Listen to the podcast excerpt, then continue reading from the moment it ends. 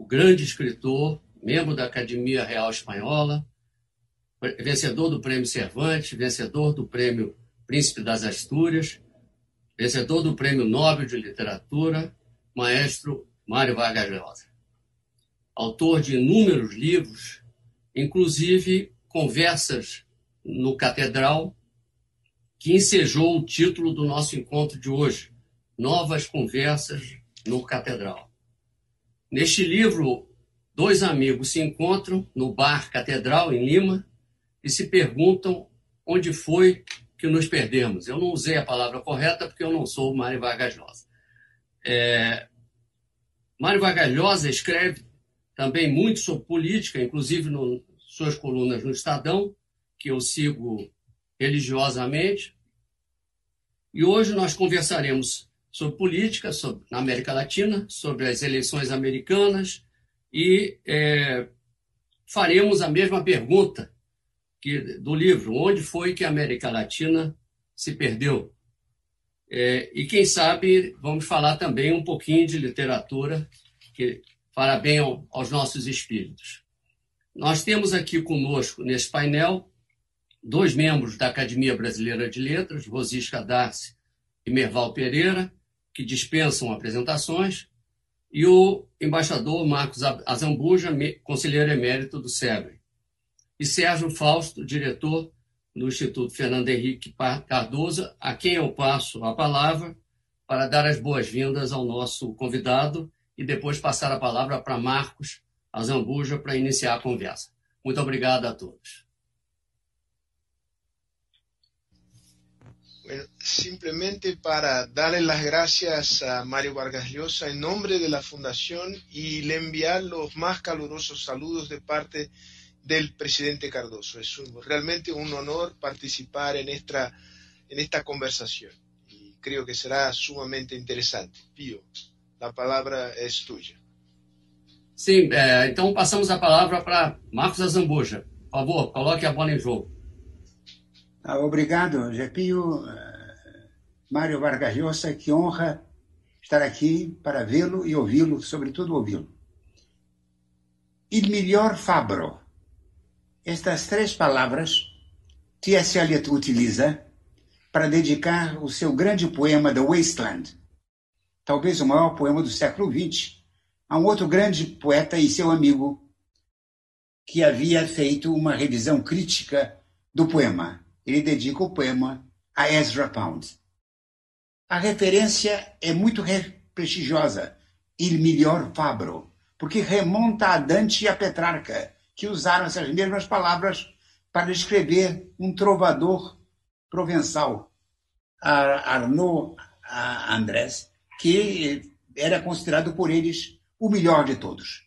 Portanto, eu usarei essa palavra para descrever Mário Vargas Llosa. A minha tradução para melhor Fabro é, é simples, é o melhor artífice. Ah, eu creio que ela corresponde muito bem a, a essa ideia de, de qualidade de criação, qualidade literária, qualidade de pensamento. Não lhe falta a Mário Vargas Llosa intimidade com o Brasil. Temos, e ele tem, como ninguém, raízes ibéricas, temos as mesmas também, conhece como ninguém, como vizinho o Brasil. Mesmo lá atrás, seu Pantaleão, seu Pantaleão tem de negociar com brasileiras que prestam serviços necessários, mas mal vistos naquela imensa Amazônia que compartilhamos.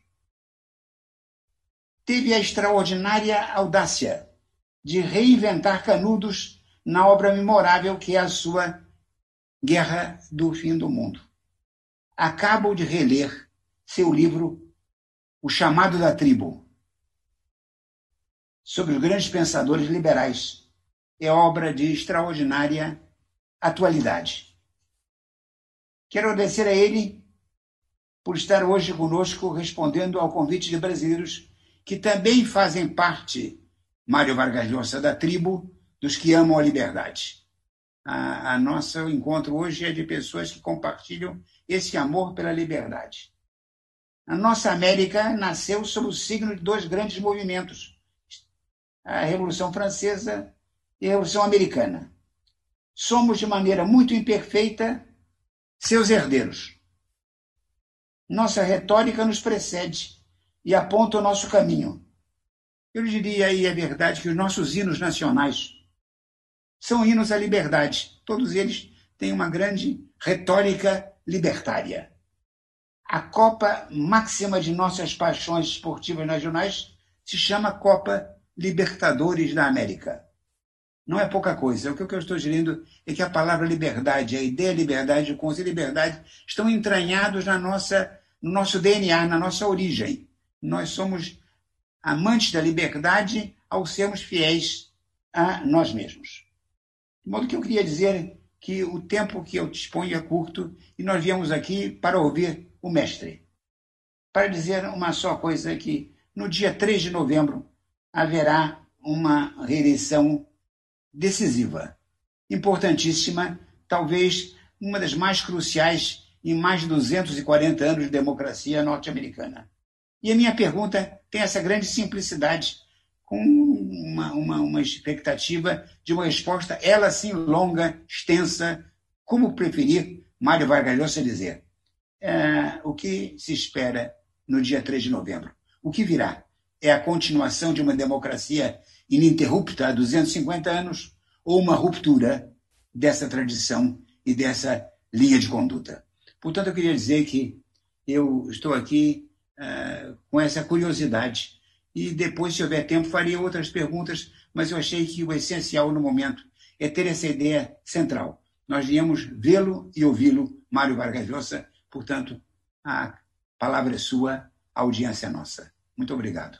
Eh, la pregunta sobre las elecciones de Estados Unidos el 3 de noviembre tienen una enorme importancia no solo para Estados Unidos, sino para el mundo entero por razones obvias. Mi impresión es que la elección de Trump fue un desastre, y no solo para Estados Unidos, sino también para el resto del mundo. Esto no lo digo como socialista, que es de lo que acusa Trump a todos sus adversarios, porque yo tengo, por ejemplo, mucha admiración por Ronald Reagan, que creo que fue uno de los mejores presidentes que ha tenido Estados Unidos. De tal manera que no soy socialista para nada. Eh, y en Estados Unidos me siento más cerca de los republicanos que de los demócratas, por las razones que he expuesto eh, en ese libro que citó el, embajador y que se llama el llamado de la, de la tribu. Creo que Trump no tenía credenciales para ocupar la presidencia de Estados Unidos, no tenía la cultura básica de un presidente, era un millonario que se las había arreglado para no pagar nunca impuestos, según ha revelado el New York Times, y que desde la presidencia ha dividido enormemente al país por sus ataques eh, desaforados a quienes no piensan como él, a quienes eh, se atreven a criticarlo. Eh, es probablemente la presidencia que ha cambiado más de colaboradores a lo largo de la, de la historia que se ha acostumbrado a insultar, a intimidar a, sus adversarios y que, entre otras cosas, ha creado una situación muy difícil con los aliados tradicionales de Estados Unidos, a quienes con el cuento de que deben pagar su defensa, los ha amenazado con destruir a la OTAN y además ha tenido, digamos, lo que es muy raro tratándose de un presidente de Estados Unidos, de decir que al personaje que más admira, al personaje político que más admira, es nada menos que Vladimir Putin. Creo que desde el punto de vista internacional ha creado un desorden, eh, algo impredecible, eh, para un país que debería estar, digamos, eh, encabezando la alianza de los países democráticos, eh, que son los países europeos fundamentalmente, aunque haya pues en el Asia, en América Latina, también muchos países democráticos que miran con mucha admiración a Estados Unidos y que quisieran imitarlo. Creo que muchos de esos países se sienten muy defraudados por la manera como ha actuado el presidente Trump y que, igual que yo, esperan que en estas elecciones venga un cambio de régimen encabezado por el señor Biden. El señor Biden es una figura un poco anticuada, eh, del que no se pueden esperar grandes transformaciones, pero sí un retorno a esa legalidad que siempre nos admiró en Estados Unidos, esa legalidad que permitía, por ejemplo, a los inmigrantes, a los que el presidente Trump odia y no lo oculta, em, permitía desarrollarse, crecer y alcanzar, digamos, eh, la extraordinaria eh, riqueza, prosperidad que ha alcanzado. Así que si yo votara en las elecciones del 3 de noviembre, votaría de todas maneras contra Trump e a favor de Biden. Uh, simplesmente, mas poderia ter usado vários outros títulos que lhe são atribuídos, mas se eu tomo essa liberdade, é porque, embora o senhor não saiba, é membro da minha família secreta, ou seja, aqueles autores que eu elegi para conviver comigo a vida toda, aquele cujos o sangue invisível dos personagens me corre nas veias. Foram personagens que uh, me marcaram, me transmitiram valores, e que posaram sobre mim um olhar fundador. No seu livro A Verdade das Mentiras, o senhor define a literatura como uma forma de utopia que nasce de uma relação ao mundo sentida como inconclusa e a descreve assim: sonho lúcido, fantasia encarnada a ficção nos completa. A nós, seres mutilados, a quem foi imposta a atroz dicotomia de ter uma só vida e os desejos e fantasias de desejar mil. Não sei nem se se lembra ainda de ter escrito esse texto, porque é um texto antigo, mas que me impressionou profundamente. Então a minha pergunta Será que por isso, por causa desse poder mágico da ficção, da literatura, todos os líderes autoritários têm como denominador comum o ódio aos escritores, vistos sempre como uma ameaça? Será por isso que os perseguem, que os prendem, queimam em fogueiras os livros talvez quisessem queimar os próprios autores. Será porque os ditadores escrevem uma ficção que chamam de verdade, enquanto que os escritores escrevem verdades que chamam de ficção?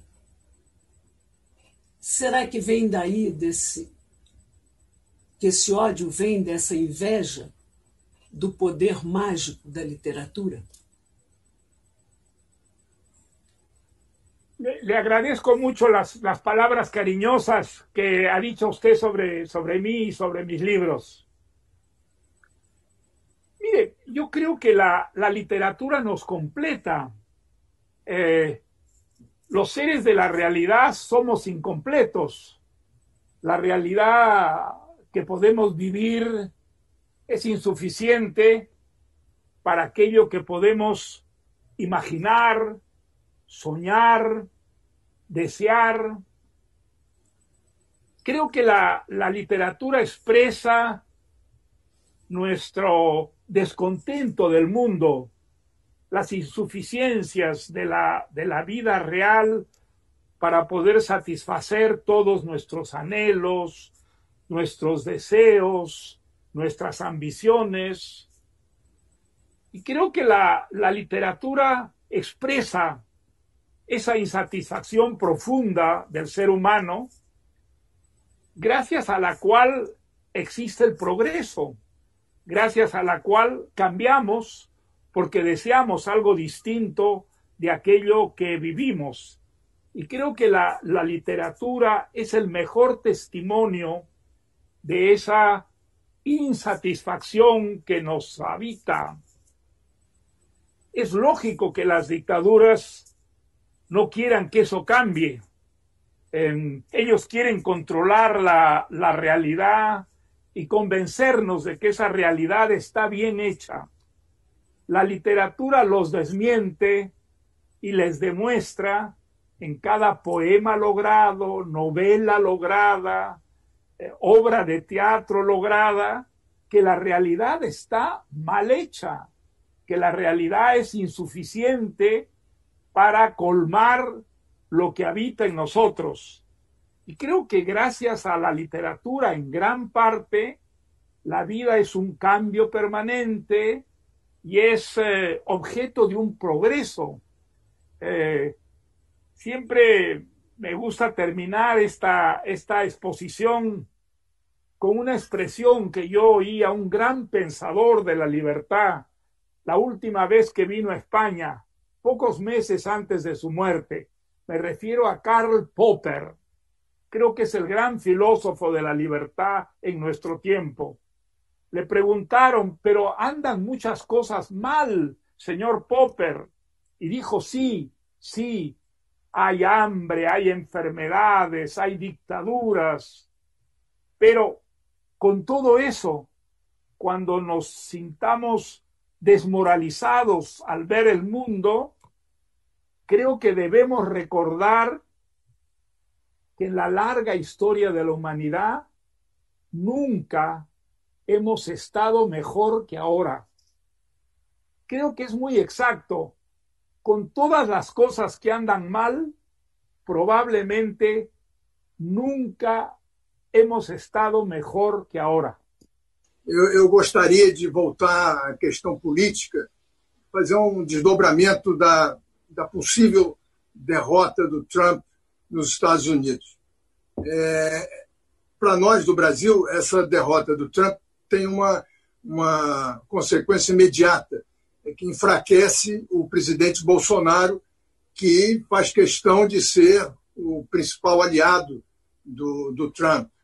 É, ao mesmo tempo, na nossa região, na América do Sul, é, houve agora a vitória do plebiscito no Chile, é, houve a vitória do, do grupo do Evo Morales na Bolívia e antes a vitória da, da esquerda na Argentina. O senhor acha que há um pêndulo é, voltando para a esquerda na América do Sul? E o senhor vê alguma ligação desse possível pêndulo com uma derrota do Trump nos Estados Unidos?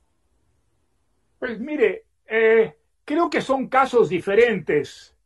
Eh, mi impresión es que es muy lamentable que Bolivia haya vuelto a llamar al uh, movimiento al socialismo de Evo Morales, eh, por quien yo tengo muy poca simpatía creo que era un demagogo, creo que los eh, años que ha estado en el gobierno han sido muy perjudiciales para América Latina en general, porque él formó parte del grupo que reúne eh, a las dictaduras latinoamericanas, como es el caso de Venezuela, de Cuba, uh, de Nicaragua.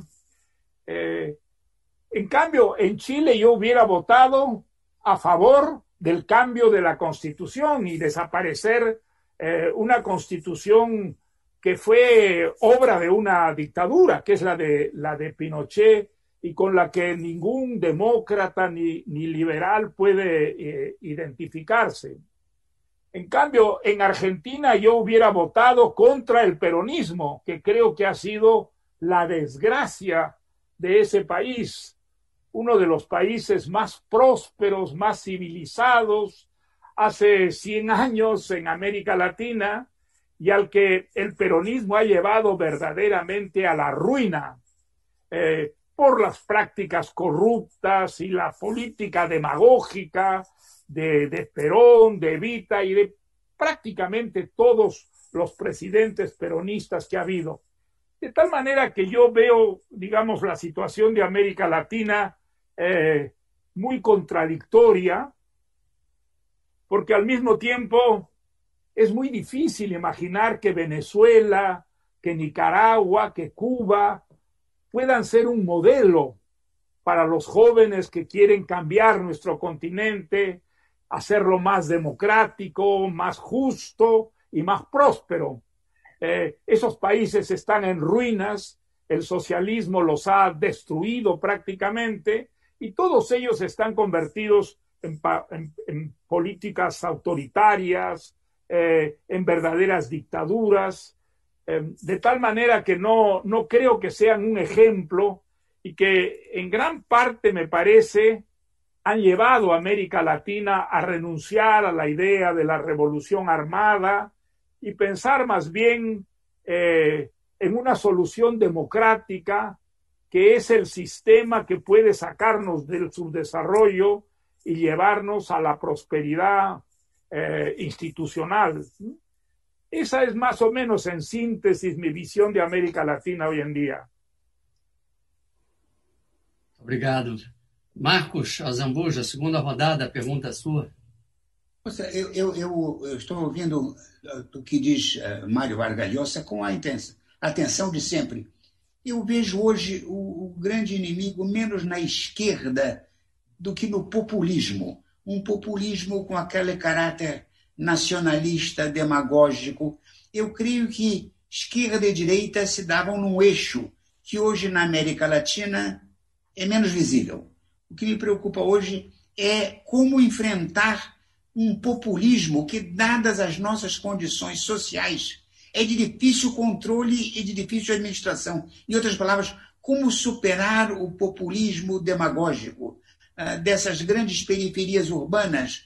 Em outras palavras, as minhas simpatias é, com uma sociedade civilizada que leve em conta as realidades da economia, os objetivos do bem-estar, se defrontam com esse fato central de grandes massas vivendo junto em espaços reduzidos e com exigências e ambições imediatistas, ah, demagógicas. Em outras palavras, o meu grande problema é que eu não consigo hoje desentranhar a ideia da demagogia da vida uh, política latino-americana. E diria mais, eu sinto que a América Latina, em vez de se corrigir, está um pouquinho contaminando os Estados Unidos e a Europa. Eu noto hoje mais avanços daquilo que eu não gosto do que recuos daquilo que eu desejaria que encolhesse. Em outras palavras, eu não estou vendo o mundo se dirigir na direção de uma racionalidade construtiva uh, fundada em numa visão realista da economia e do possível, mas apenas a, a tendência crescente, sobretudo através das redes sociais, das igrejas evangélicas, das mobilizações para um populismo estridente, veemente e difícil, sobretudo de difícil contenção. Eu não sei como administrar isso. Eh, mire, yo creo que tenemos que combatir el pesimismo em, pensando en aquellas cosas positivas que vive América Latina. Una cosa positiva es que no tenemos hoy día dictadores militares. Eh, debemos recordar que las dictaduras militares han sido la gran tragedia de América Latina a lo largo del siglo XIX y buena parte del XX, la mayor parte de América Latina estaba bajo dictaduras militares. Eh, y las dictaduras militares pues han sido un desastre, tanto desde el punto de vista económico como desde el punto de vista de la integración latinoamericana contra la que han conspirado, por eso existen esos ejércitos voluminosos, por eso hemos gastado fortunas enormes en armas para entrematarnos. Em, las dictaduras militares han desaparecido afortunadamente. Y lo que tenemos hoy en día son dictaduras sociales, pero esas dictaduras sociales, Cuba, Venezuela, Nicaragua, eh, son un ejemplo de todo lo que no debe ser la política, porque son países que han sido arruinados por una política socialista, intervencionista, populista. Tenemos democracias imperfectas, eso es sí, pero las democracias imperfectas se pueden corregir y se pueden volver menos imperfectas y avanzar hacia la perfección. Para eso yo creo que tenemos que combatir el populismo y la corrupción. La corrupción es el gran problema de América Latina. Nada desmoraliza tanto a una sociedad como ver que quienes hemos llevado al poder con nuestros votos violentan las leyes para enriquecerse y ese es un fenómeno, por desgracia, que se da prácticamente en toda América Latina, aunque en proporciones muy distintas. Fíjese, hay un caso muy interesante y es eh, el caso de Uruguay. Uruguay es un país civilizado, es un país muy pequeño, pero es muy civilizado. Y es eh, un país muy civilizado porque ha respetado la legalidad democrática y los uruguayos tienen la sensación de que sus gobiernos no roban o roban muy en pequeño comité eh, y los que roban suelen ser castigados. Y es un país que ha progresado, es un país que puede perfectamente compararse con las democracias europeas. Eh, un ejemplo que está allí en nuestro propio continente, lo cual significa claramente que nuestro continente no está reñido ni con la democracia, ni con la libertad, ni con una política que no sea corrupta. Otro ejemplo interesante es el caso de Chile. Mire, Chile es un país que ha avanzado, que ha prosperado de una manera extraordinaria. Yo he seguido bastante de cerca eh, la evolución de Chile y no es durante Pinochet, sino es después de Pinochet que se produce esa alianza entre todas las fuerzas políticas para sacar adelante el país y es el periodo en el que Chile tiene un progreso realmente extraordinario. Eh, es un país que, ha, que se ha enriquecido de una manera muy notable y que ha llevado a sectores que eran muy pobres prácticamente a unos niveles de clase media. Entonces, ¿por qué ha habido esas protestas? ¿Qué ha ocurrido en Chile para que ese pueblo que se beneficiaba tanto de los avances económicos, sociales y políticos de ese país protestara de esa manera tan violenta? Yo creo que esas clases que pasaron de la pobreza a, a unos niveles de clase media, encontraron de pronto un techo, una limitación, y no pudieron crecer más, y eso introdujo en esos sectores una gran frustración que se manifestó de esa manera violenta que hemos visto. Fue algo muy distinto de lo que ha ocurrido en otros países latinoamericanos, donde las protestas tenían que ver con la pobreza, con las enormes desigualdades, em, con la imposibilidad de salir de la pobreza eh, para ciertos sectores sociales. Creo que en el caso de Chile, las protestas estaban más en comparación con lo que ocurría, por ejemplo, en Francia, con los chalecos amarillos, un sector que vivía en clase media y no podía aspirar a más porque había unas limitaciones que se lo, que se lo impedían. Creo que ese ha sido el caso de Chile eh, y que no debemos desnaturalizar el fenómeno asociándolo a los países que protestan contra la pobreza y la desigualdad, porque la verdad es que la, la pobreza, la pobreza extrema sobre todo desapareció en, en Chile gracias a la gran alianza entre fuerzas democráticas que permitió seguir una política económica muy exitosa, eh, aunque desde luego esa política tiene que ser perfeccionada y sobre todo abrir las puertas a esas clases medias que aspiran a mejores niveles de vida en el campo de la educación, en el campo del transporte principalmente, que son los sectores que se han visto más afectados con los problemas que ha tenido, que ha tenido Chile. Yo creo que la evolución a través de estas elecciones va a permitir a Chile devolverle el dinamismo que, bueno, asombró a toda América Latina y que sentó sobre todo un ejemplo para el, para el resto de los países latinoamericanos. ¿no? Obrigado. Vamos falar.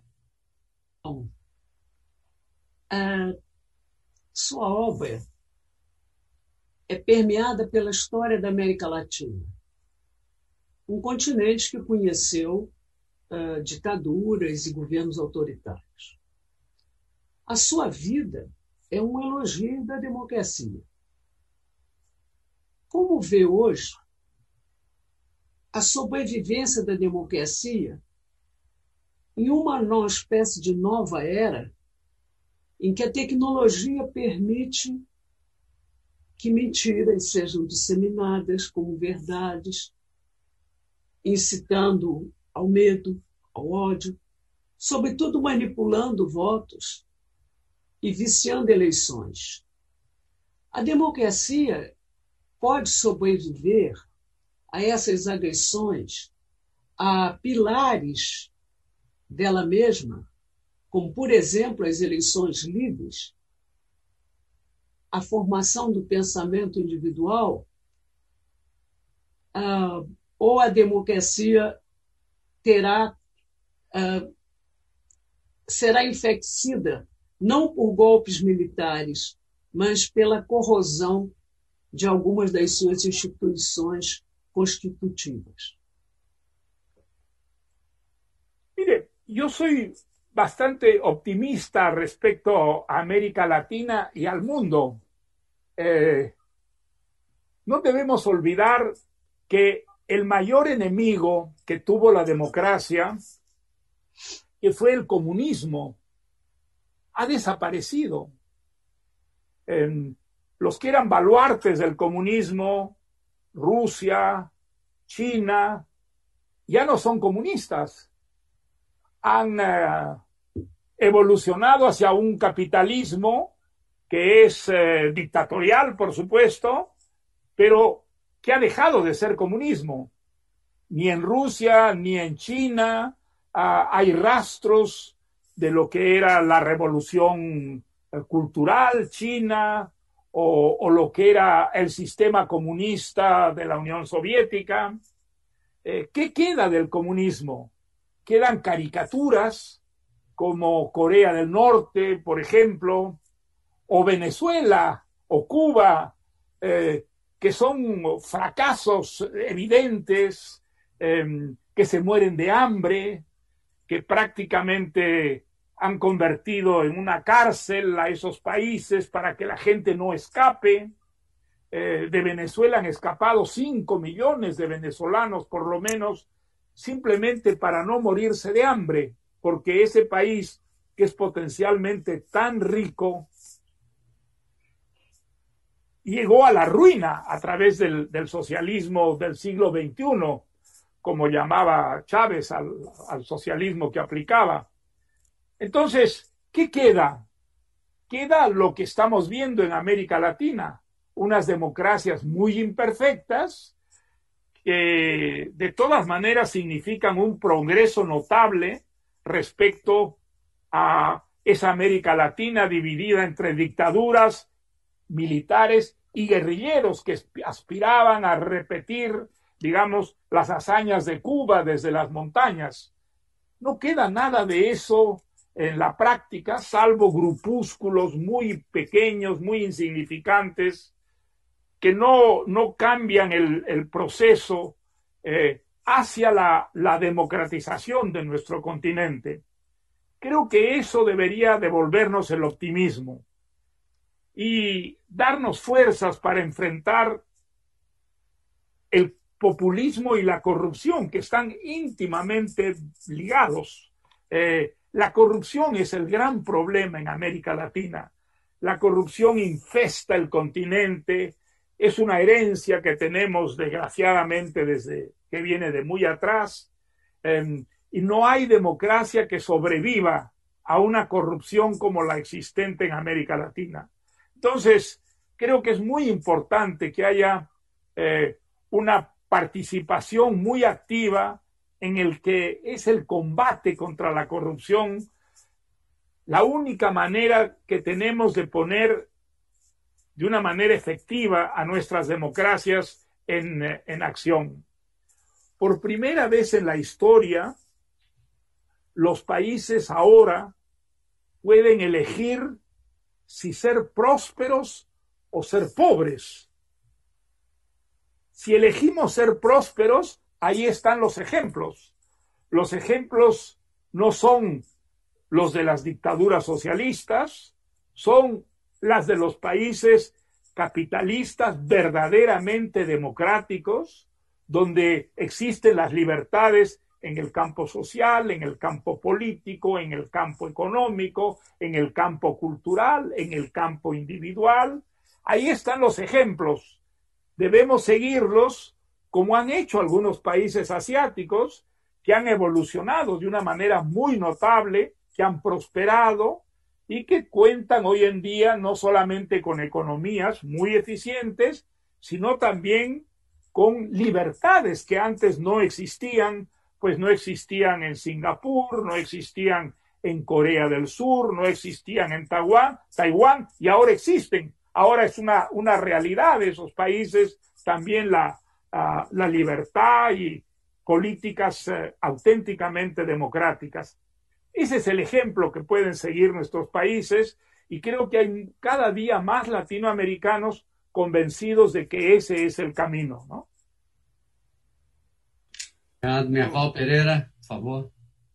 Eu queria eh, aproveitar essa, essa conversa sobre os problemas da América Latina é, e puxar pela desigualdade, que é um dos grandes problemas que nós temos no Brasil e na, na região. O senhor escreveu várias vezes já que uh, oferecer oportunidades iguais na educação é o, o caminho, o grande caminho para o desenvolvimento e para a melhoria do, do bem-estar da população.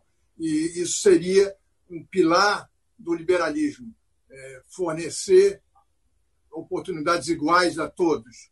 É, como é que, por que, que o senhor acha que é tão difícil é, acontecer isso nos nossos países? Nós tivemos um, recentemente um, um candidato a presidente, o senador Cristóvão Buarque, que era o candidato da educação. Foi, não, não foi votado quase, teve uma votação baixíssima. Mire, yo creo que es muy importante recordar que liberalismo no significa solamente la libertad económica, significa eh, y la falta de intervencionismo estatal en la vida económica, significa también igualdad de oportunidades. Y por eso es tan importante la educación, una educación pública que sea de muy alto nivel y que permita en cada generación establecer esa igualdad de oportunidades que, no lo olvidemos, es uno de los baluartes del liberalismo. Esa igualdad de oportunidades existió en Francia, por ejemplo, y eso llevó a que en Francia gente de origen muy humilde llegar a las posiciones más elevadas. Asómbrese usted, esa igualdad de oportunidades a través de la educación pública existió en la Argentina. La educación fue uno de los grandes éxitos de la Argentina a principios de siglo.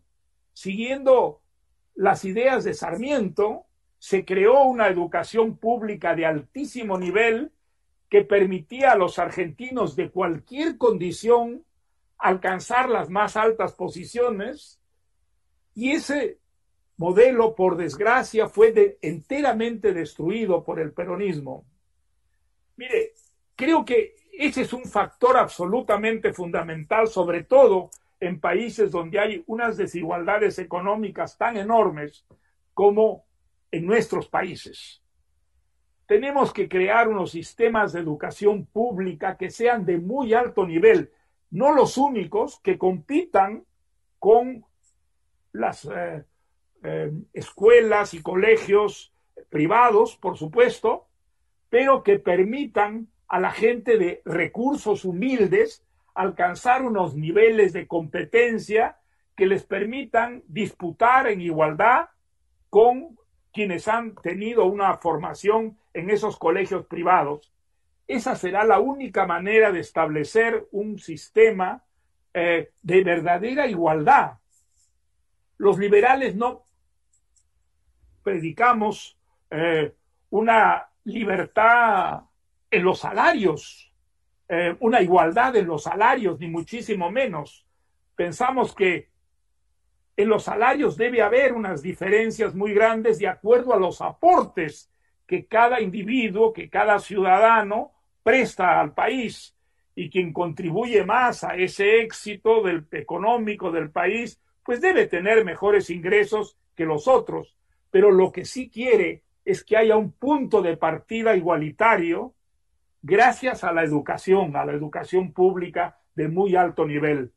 Creo que ese es el camino que hay que seguir para establecer, digamos, esa igualdad de oportunidades que es absolutamente fundamental para que la democracia y las instituciones democráticas funcionen.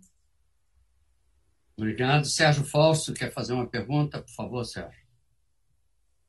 Hola, permítame hablar en español. Es que el español es una lengua de familia para mí. Mis abuelos hablaban ladino.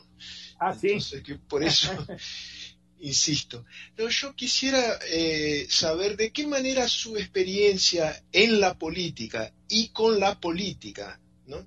salió candidato, eh, llegó a la segunda vuelta en las elecciones peruanas presidenciales del año 1990. ¿De qué manera esta experiencia afectó su literatura? En, particular, un libro que me parece extraordinario, que es La fiesta del chivo, eh, sobre la, dictadura de Rafael Trujillo en, en la República Dominicana, que es una novela sobre el ejercicio crudo, brutal del poder. Mire, mi, mi vocación fue la literatura, no la política. Yo, en cierta forma, me vi empujado a aceptar esta candidatura porque había eh, presidido en cierta forma una campaña contra la nacionalización de los bancos y de las compañías de seguros que quiso hacer el presidente Alan García. A mí me pareció que eso nos conducía al populismo eh, y que un gobierno que iba a manejar enteramente la economía iba a ser un gobierno que podía eternizarse en el poder, de tal manera que, pues, eh, eh, ante mi sorpresa, esa campaña contra la, contra la nacionalización de la banca y los seguros tuvo éxito y nosotros conseguimos parar esa ley a través de acciones democráticas. Entonces, esto creó un movimiento eh, para darle a, esta campaña una continuidad y de esta manera es como resulté yo candidato. Eh, no lo lamento, pero fueron tres años de mi vida prácticamente dedicados a recorrer el país, a conocer los problemas peruanos, eh, tres años en los que me alejaron enteramente de mi verdadera vocación, que es la, literatura. No sé en qué forma afectó esto a, mi propia manera de escribir. Eh, eso no, no puedo yo juzgarlo, pero estoy seguro que sin haber participado en esa campaña no hubiera escrito muchos de los libros que he escrito. Ahora, el, caso de la fiesta del chivo dedicada a la dictadura de Trujillo tiene que ver mucho con lo que fue mi formación de escritor.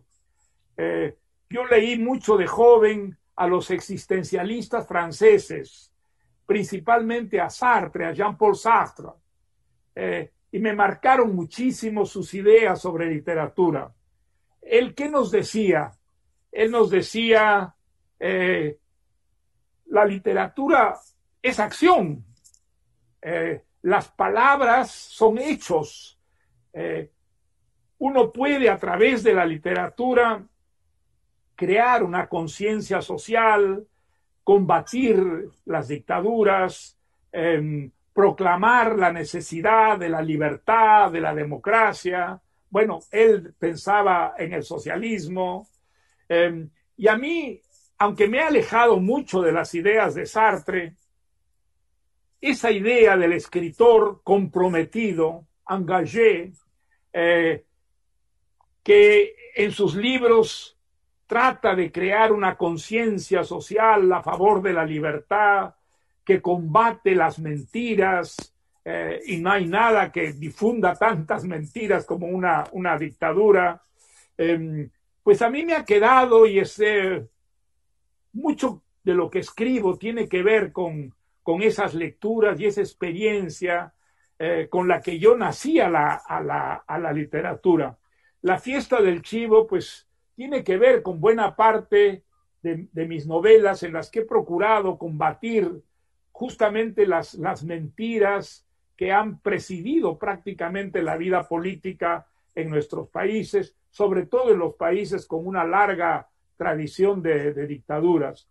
Y creo que la buena parte de la literatura latinoamericana está en esta, en esta dirección.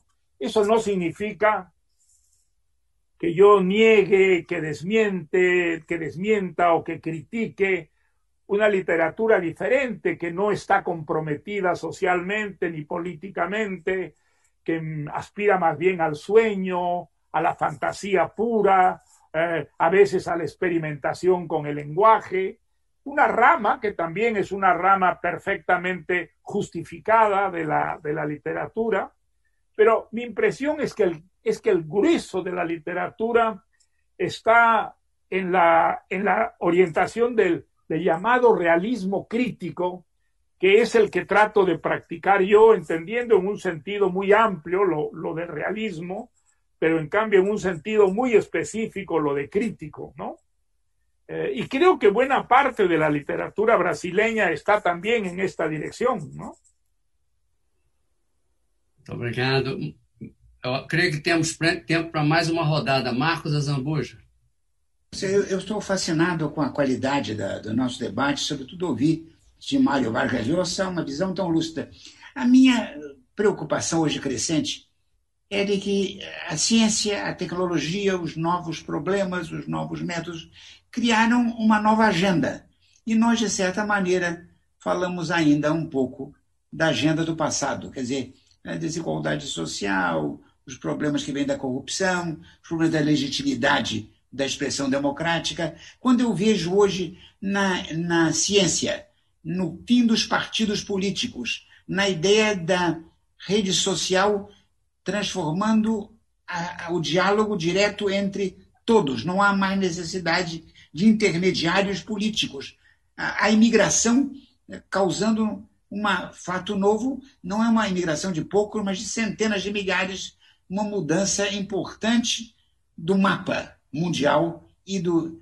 Então, a minha preocupação é de que, às vezes, eu tenho a impressão que a história não perdoa aqueles que perderam o barco quando o barco passou. Eu não sei se há repescagens na história. Em outras palavras, ah, certos problemas tinham sido resolvidos no século XIX, outros no começo do século XX. A agenda do século XXI um pouco é outra. Portanto, o problema dos países que não fizeram o seu dever de casa quando deviam é que agora, como nós dizemos no Brasil, a fila andou. Há outros problemas, há outras exigências. Tanto que eu tive agora na nossa conversa um pouco a ideia de que nós estamos tratando dos velhos problemas, dos velhos atores, quando existe uma nova situação. A própria mensagem que Vargas Llosa deu agora tão bem do Chile, eu acrescentaria também a Costa Rica, os nossos exemplos de sucesso na América Latina tendem a ser pequenos. E o caso do Brasil, é difícil transpor o pequeno para uma coisa muito grande como somos nós. A dificuldade do Brasil é sempre não ver na miniatura bem-sucedida o desenho da grande solução. Porque há esse outro problema. E, finalmente, eu acho que nós estamos num momento em que se a tecnologia apresentaram novos desafios de tal magnitude. Ah, os assuntos que eu vejo desafiando hoje são a nova geração em tecnologia de comunicações, a, a inteligência artificial, a, o fim dos partidos políticos, o fim da necessidade da representação política. Eu tenho me movido, eu, eu, eu, eu vejo que as receitas variam. Eu sou um admirador do socialismo escandinavo, eu sou um admirador da, do ativismo singapuriano, eu sou um grande admirador da Coreia do Sul. E outra, cada país, eu não consigo ver um eixo ao longo de esquerda e direita, mas sim de eficiência e ineficiência. Portanto, a minha preocupação é menos, se você quiser, com as grandes linhas do antigo mapa esquerda e direita, uh, sul-norte, do que com fórmulas que deram certo. Portanto, eu volto a me perguntar se, de certa maneira, países como o Brasil e um pouco a América Latina não perderam o trem quando o trem passou. Se nós não estamos, de certa maneira, agora com uma agenda antiga para problemas antigos em um mundo que não é mais esse. Portanto, a desatualização das nossas ideias. Eh, son muchos temas, pero yo creo que podrían reducirse en uno solo, y es eh, ¿Qué pasa con la cultura en nuestro tiempo? En, la cultura se ha extendido muchísimo y al mismo tiempo creo que ha perdido su calidad. La, la cualidad de la cultura ha disminuido considerablemente. Nunca se han publicado tantos libros, nunca ha habido tantos museos, tantas salas de exposiciones. Em, y sin embargo, creo que quienes se benefician de esas eh, eh, manifestaciones culturales eh, son muy pocos y que la cultura tiene una influencia cada vez más pequeña y minoritaria en las grandes sociedades que conforman nuestros países. ¿A qué se debe eso? Se debe a una depauperización de la, de la cultura, un empobrecimiento de la, de la cultura. En algunos campos, em, como en el de la pintura, por ejemplo, la, cultura de nuestro tiempo ha llegado em, a la caricatura. Eh, artistas que solo lo son de nombre, pero no de, realidad, eh, llegan a cobrar por sus eh, exposiciones y por sus cuadros y esculturas sumas absolutamente estratosféricas y es obvio, es evidente que las obras no tienen eh, ninguna calidad. Eso pasa menos con el teatro, pasa menos con el cine, pero también pasa y yo diría que la, literatura es uno de los pocos géneros que se ha librado de ese empobrecimiento. Cuando yo me refiero a la, a la cultura, me refiero a las ideas. Y nuestro tiempo, por desgracia, no es un tiempo tanto de ideas como de imágenes. Las imágenes que vienen en las pantallas pequeñas y grandes tienen una magnífica enorme influencia en la vida de nuestras sociedades y en cambio las ideas que antes movían a estas sociedades ahora las mueven mucho menos. Y yo creo que hay un gran peligro para la política democrática y liberal en ese empobrecimiento de las ideas y en esa influencia extraordinaria que tienen las imágenes. Las imágenes de la televisión, las imágenes del cine, em, las imágenes que resultan de un extraordinario crecimiento de la investigación científica y tecnológica que ha hecho que la, la cultura sea cada vez más expresión de esas manifestaciones y cada vez lo sea menos en el sentido tradicional en que entendíamos la palabra cultura. Permítame que le diga, embajador, que probablemente en esta época sería imposible el caso de un Ezra Pound, que dejó de escribir, como usted sabe, para trabajar con Elliot en, la, región baldía, o que dedicó dos años enteros de su vida a promover el, el, Ulises de Joyce, que no encontraba editor ni en Estados Unidos ni en Inglaterra, y que gracias a él consiguió por fin entrar en unas pequeñas revistas dirigidas por señoras, señoras valientes, eh, intelectuales de, coraje, ¿no? Eh, que permitieron que esa obra extraordinaria eh, se divulgara y marcara extraordinariamente pues la, novela del siglo XX. El caso de un Ezra Pound sería inconcebible en esta realidad eh, que vivimos hoy día asociada a la palabra cultura. nadie estaría dispuesto a sacrificarse años de su vida, ¿no es verdad? trabajando por una obra que pensaba que podía cambiar, eh, como lo, cambió efectivamente eh, el nivel de la, de, la, de la, literatura, de la poesía, de la, de la, de la novela, como hizo Ezra Pound. Su caso es realmente único. Es un caso único porque era un hombre muy generoso, que dedicó, bueno, buena parte de su tiempo a promover las obras que él admiraba y que sin embargo al final de su vida, ah, increíblemente, se identificó con un régimen como el fascista, eh, por el que llegó a, trabajar de una manera pues muy, muy activa. Eh, es un caso que a mí me desconcierta muchísimo, como el de, el de otros malditos de la, de, la, de la literatura, que al mismo tiempo que una gran sensibilidad respecto al, arte y a, la, belleza, al mismo tiempo en política podían elegir las peores, eh, las peores opciones, ¿no? Creo que tenemos que hacer un gran esfuerzo de nuestra parte por devolver a la, palabra cultura eh, ese sentido tradicional que era la divulgación de las ideas y la creación de ideas eh, novedosas, porque por el camino que vamos, las ideas tienden cada vez a marginarse e incluso a, desaparecer por la presión enorme que tienen las imágenes eh, y que están en muchísimos casos divorciadas enteramente de las, eh, de las ideas, eh, porque persiguen solo, exclusivamente el entretenimiento.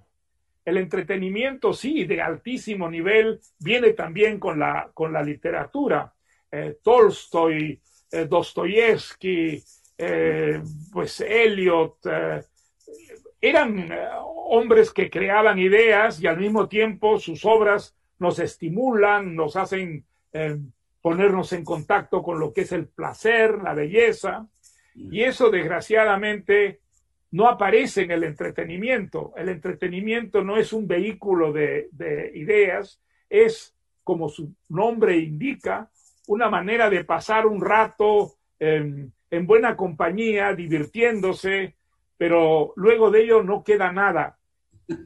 Ese sería un mundo de robots, sería un mundo de autómatas, em, en un mundo en el que solo las imágenes hicieran las veces de cultura y las ideas hubieran desaparecido o estarían en manos de los gobiernos, eh, que ya sabemos lo que suelen hacer con las ideas. Muito obrigado. Rosisca, por favor, última rodada. A minha questão vai ser um pouco mais global. É, não se aplica só à América Latina. Se aplica, eu creio, a um, um movimento que se dá no Ocidente. Não é? No seu livro, O Chamado da Tribo, o senhor anuncia um grupo de autores que o atraíram para, as ideias do liberalismo, né? que conquistaram as ideias do liberalismo, e entre eles Isaiah Berlin, que acreditava que a liberdade de escolha, a tolerância, o pluralismo são mais que imperativos morais, necessidades práticas da sobrevivência das pessoas. Esses direitos e liberdades que nos pareciam conquistas irreversíveis, sobretudo no Ocidente, sobretudo nos Estados Unidos, na Europa, estão hoje sendo questionados exatamente nesses países também, nos Estados Unidos, na Europa, lá onde a democracia estava mais profundamente enraizada, nos parecia mais, essa democracia do cotidiano, da vida cotidiana, nos parecia mais enraizada. Como é que o senhor interpreta uh, quais as razões que o senhor vê para essa maré regressiva? Né? E como imagina que possa, ela possa ou deva vir a ser revertida? O senhor falou agora longamente sobre a cultura, eu acho que é um ponto muito relevante, mas haveria outras explicações para isso? Mire, yo creo que la, la democracia hoy en día es el único camino que puede elegir un país que quiere verdaderamente progresar en el campo social, en el campo político, en el campo económico. No hay otros modelos. Em, el socialismo ha fracasado. los ejemplos del socialismo son eh, como caricaturas de países, ¿no es verdad? Eh, Venezuela, Corea del Norte. ¿Qué es lo que queda del, del, socialismo. Fracasos, fracasos cuantiosos en todos los campos, en el político, en el económico. Eh, el socialismo ha creado campos de concentración espantosos, como el Gulag, por ejemplo, o la Revolución Cultural China, eh, en la que perecieron 20 millones de personas, por lo menos, si es que no fueron más. Esos pueden ser modelos para alguien para un país que quiere salir de la pobreza, alcanzar la, realidad de la civilización? Evidentemente no. Entonces, lo que queda es la democracia. Ahora, la democracia pues eh, puede ser muy imperfecta.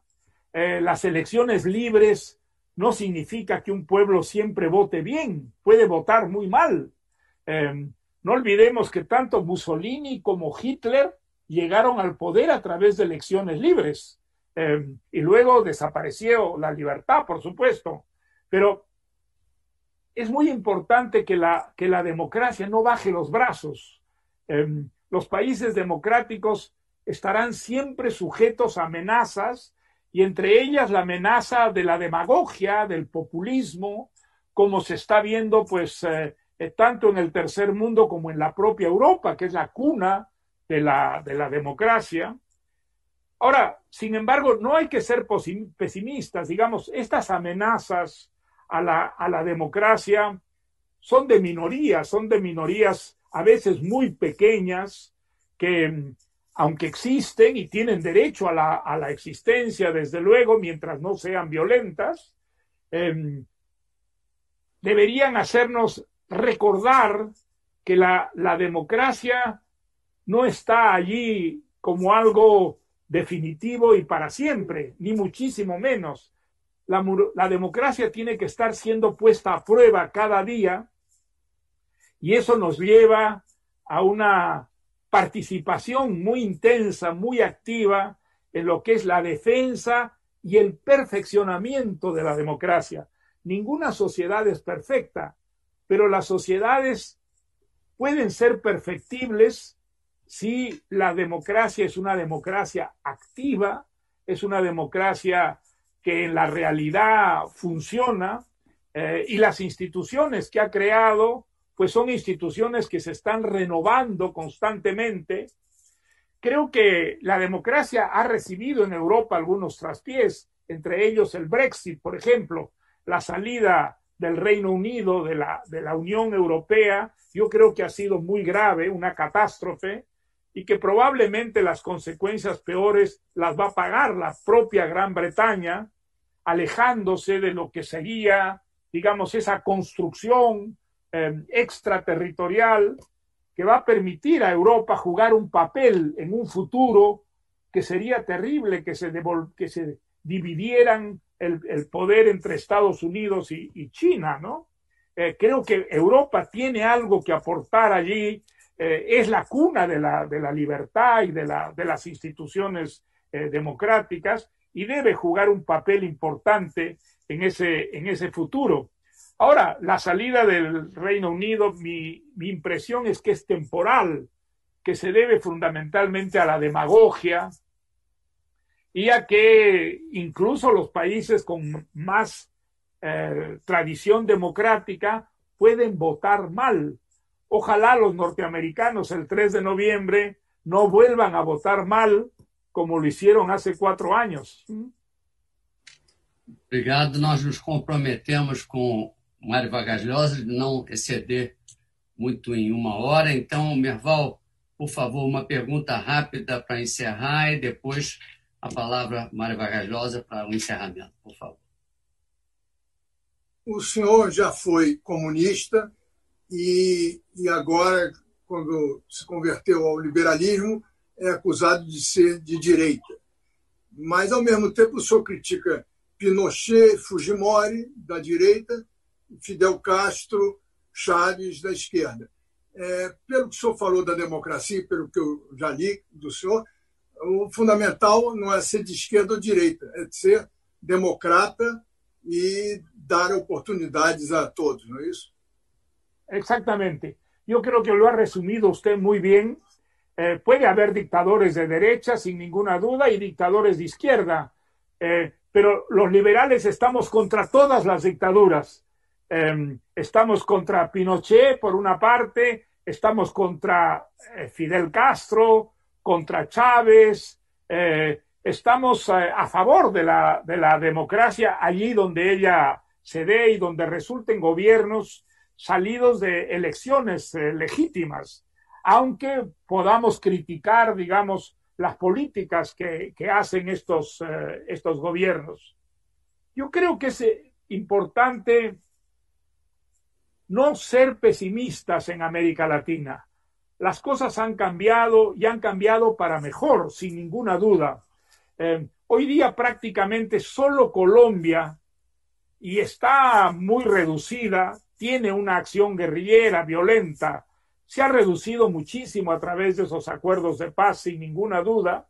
Eh, y, en, el resto de América Latina prácticamente la violencia ha desaparecido. Entonces, em, lo que quedan son esas dictaduras como Cuba, como Venezuela, como Nicaragua, que son unas excrescencias dentro de un contexto internacional. Eh, si eso es el comunismo, ¿quién quiere el comunismo? Solo grupos muy pequeños, muy limitados en nuestros países defienden todavía esa, esa opción. Creo que el resto de los eh, ciudadanos latinoamericanos aspiran a vivir en libertad y a tener oportunidades de progresar. Eso es lo que les puede dar la democracia unida, como lo estuvo siempre con el, liberalismo. Desde luego, la, velocidad eh, en el que se puede progresar eh, cambia mucho de país a país, de las condiciones en que se encuentra ese país. Pero vuelvo a insistir en el caso de Chile.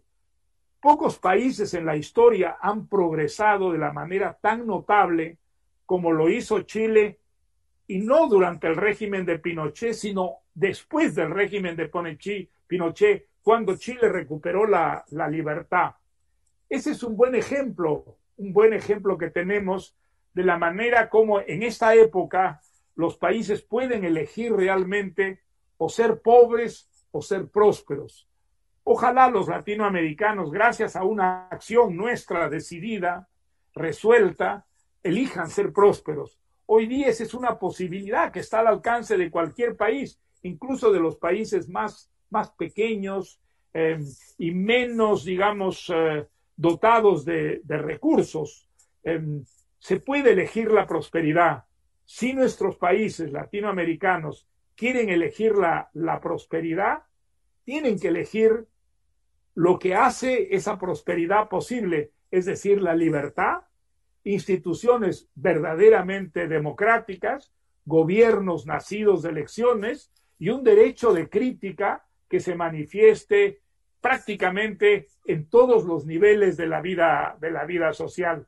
Ese es el sistema que ha traído a los países los mejores niveles de vida y los más justos también. Eh, ese es el modelo a, seguir y cuando consigamos convencer a nuestros pueblos de que ese es el modelo a, a seguir y ellos se orienten en esa dirección, hoy día se puede alcanzar muy rápidamente, es decir, en pocos años, el comienzo de esa, de esa prosperidad que es inseparable de la libertad.